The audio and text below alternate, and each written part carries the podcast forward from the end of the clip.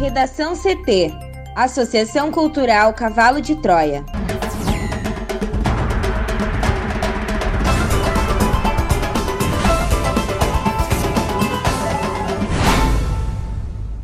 Agora, no Redação CT. Gabinete de Crise emite avisos para 17 das 21 regiões do Rio Grande do Sul. Companheira da mãe de menino morto em Imbé é transferida para Instituto Psiquiátrico Forense. Bolsonaro passa a ser investigado no inquérito das fake news no STF por ataques ao sistema eleitoral. Na CPI da Covid, Marcelo Blanco diz que negociava vacinas para o setor privado e nega pedido de propina.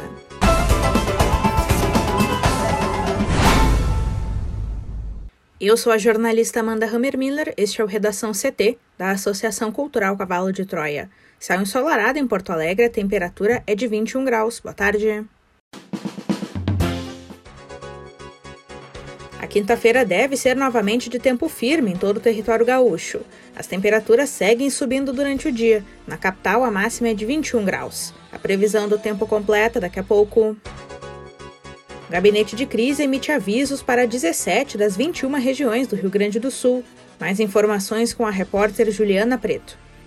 Após um período de quase 15 dias sem emitir nenhuma recomendação relacionada à Covid-19 aos gestores gaúchos, o Gabinete de Crise anunciou a emissão de avisos para 17 das 21 regiões Covid do estado. A decisão foi consequência do aumento no número de internações acumuladas na semana para cada 100 mil habitantes, identificadas pelo sistema CIVEP Gripe. Os avisos, o primeiro passo do sistema 3As de monitoramento da pandemia, foram enviados às regiões de Santa Maria, Uruguaiana, Canoas, Guaíba, Porto Alegre, Santo Ângelo, Cruz Alta, Ijuí, Palmeira das Missões, Erechim, Passo Fundo, Pelotas, Bagé, Caxias do Sul, Cachoeira do Sul, Santa Cruz do Sul e Lajeado. No acumulado da semana, o Rio Grande do Sul registrou um aumento de 102,7% no número de hospitalizações. Em 24 de julho, o estado apresentava 7,3 novas hospitalizações acumuladas em sete dias para cada 100 mil habitantes. E na terça-feira, esse número estava em 14,8. A emissão de aviso acontece, Amanda, quando o gabinete de crise detecta uma tendência de piora na situação epidemiológica daquela região, como, por exemplo, redução no ritmo da vacinação ou registro instável de dados. Quando recebe um aviso, a região deverá redobrar sua atenção para o quadro da pandemia, sendo opcional adotar novas medidas. A emissão destes alertas acontece também diante da preocupação pela variante Delta até o momento, o estado já possui 11 casos confirmados da cepa do coronavírus, espalhados por seis cidades de diferentes regiões, além de diversos registros suspeitos sob análise da Fiocruz. Companheira da mãe de menino morto em Imbé transferida para Instituto Psiquiátrico Forense, Thaís Uchoa. A companheira da mãe de Miguel dos Santos Rodrigues, menino que foi morto em Imbé, no litoral norte, foi transferida para o Instituto Psiquiátrico Forense após tentar cometer suicídio, segundo a SUSEP.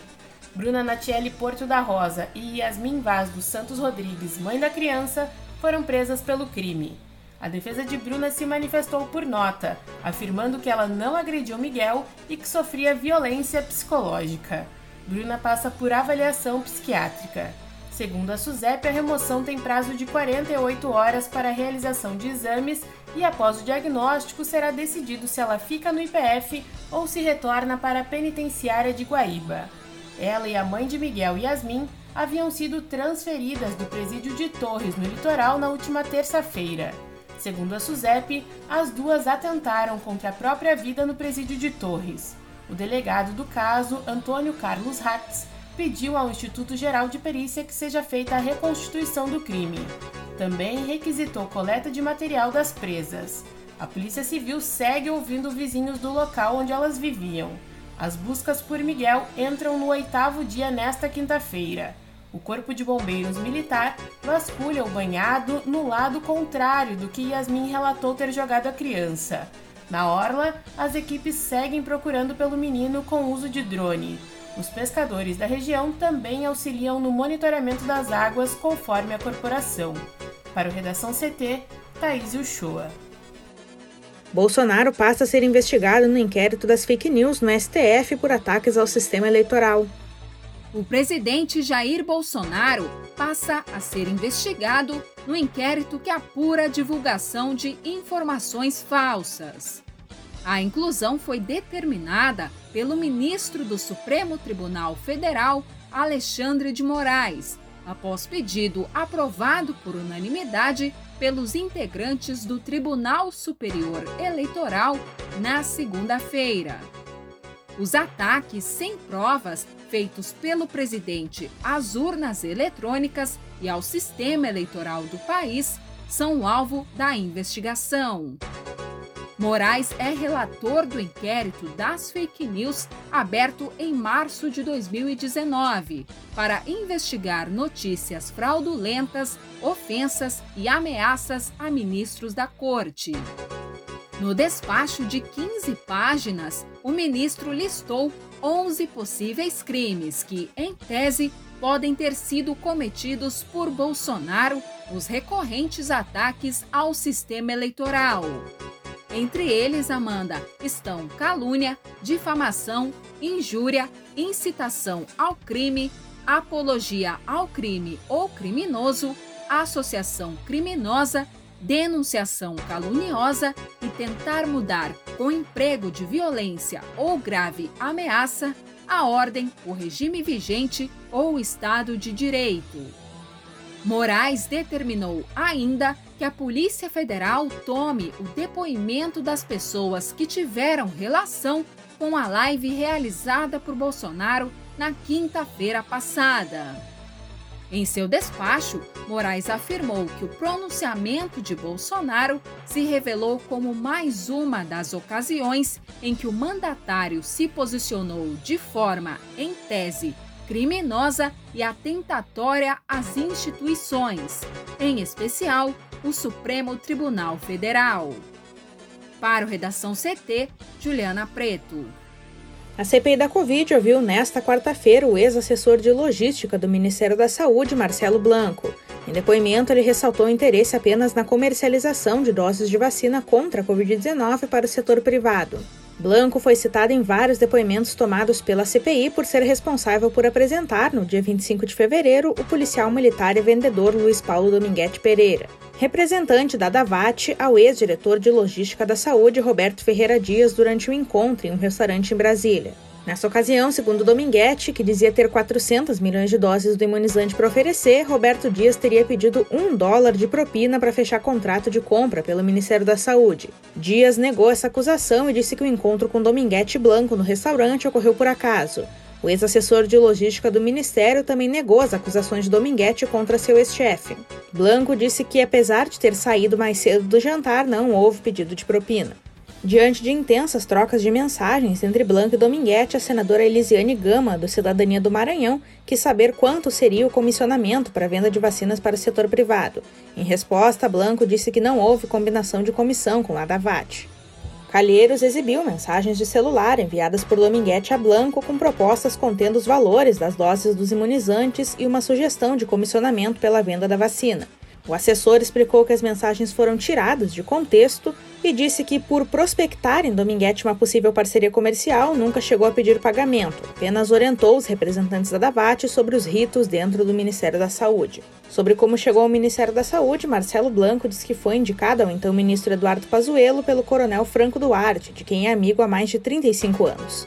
Afirmou ainda que tinha uma relação amistosa com Roberto Dias, a quem era subordinado, e negou acusações feitas à CPI por Cristiano Alberto Carvalho, vendedor da Davat no Brasil.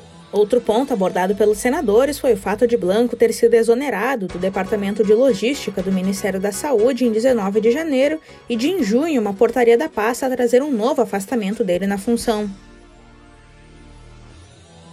No Redação CT, agora previsão do tempo com Juliana Preto. E a quinta-feira será de tempo firme em todo o Rio Grande do Sul.